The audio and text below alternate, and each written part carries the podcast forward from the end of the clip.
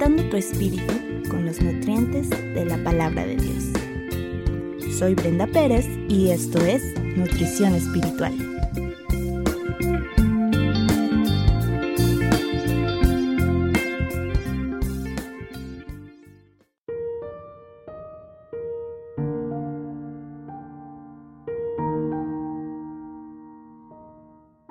Vivir en gratitud.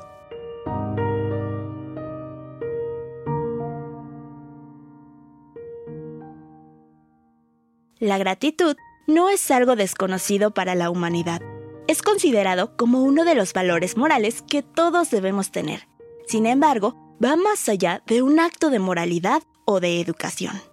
La gratitud nos lleva a la reflexión, aún más la gratitud con Dios. En el mundo estamos viviendo tiempos complicados, pero esto nos ha ayudado a darnos cuenta de que Dios siempre nos ha sustentado y que es posible vivir con lo esencial. Como hace poco, leí una publicación que decía, ¿de qué sirve tener ropa costosa y de marca si al final estamos vistiendo con lo más cómodo y no nos interesa si combina o no? Nuestras joyas ni las volteamos a ver para usarlas.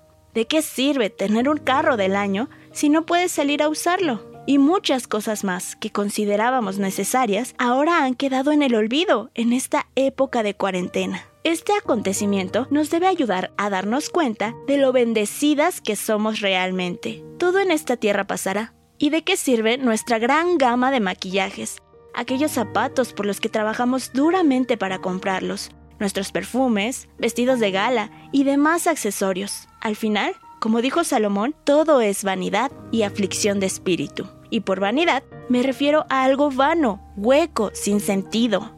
Referente a este tema, el libro Verdaderos Adoradores de Bob Coughlin, quien es el líder de adoración de Sovereign Grace Music, nos habla sobre cómo, por medio de la gratitud, podemos adorar a Dios y nos dice que Dios siempre nos está llenando de bienes. Algunos son más evidentes que otros, como salud, alimento, vestido, amigos y muchos otros que no siempre son tan perceptibles para nosotros, pero que están ahí presentes, como el aire que respiramos, la protección de accidentes, las oraciones de otros y las buenas obras que Dios preparó de antemano para que andemos en ellas. Por todo esto debemos ser agradecidas, aún más porque si hemos creído en Cristo es gracias a Él, porque Dios es el que produce en nosotras tanto el querer como el hacer por su buena voluntad. Si te arrepentiste de tus pecados y creíste en el Evangelio, es gracias a Dios. Si has creído esto, ya no hay temor del juicio venidero y también hay que darle gracias a Dios por ello. Tus pecados y los míos fueron pagados en la cruz, eternamente.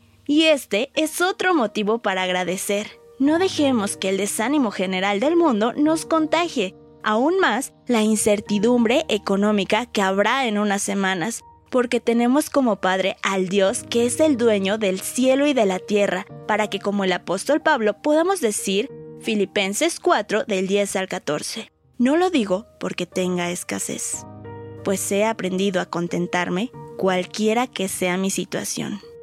Sé vivir humildemente y sé tener en abundancia en todo y por todo estoy enseñado, así para estar saciado como para tener hambre, así para tener abundancia como para padecer necesidad.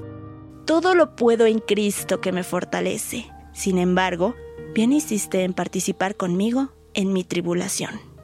¡Qué gran ejemplo nos da! Un corazón agradecido resalta la gracia y la bondad de Dios hacia nosotras mientras que un corazón desagradecido solo demuestra sospechas sobre el carácter de Dios, y esto lo deshonra, pues una de las principales señales de incredulidad es la falta de gratitud a Dios, como lo menciona Romanos 1.21. Tomemos unos minutos este día para recordar todas las bendiciones que Dios nos ha dado, y confiemos en Él, porque el Señor tiene cuidado de nosotras.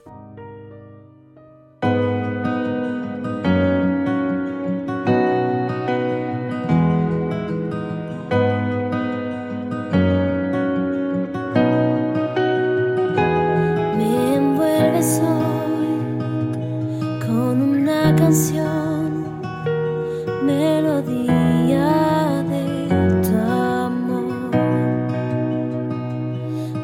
la adversidad.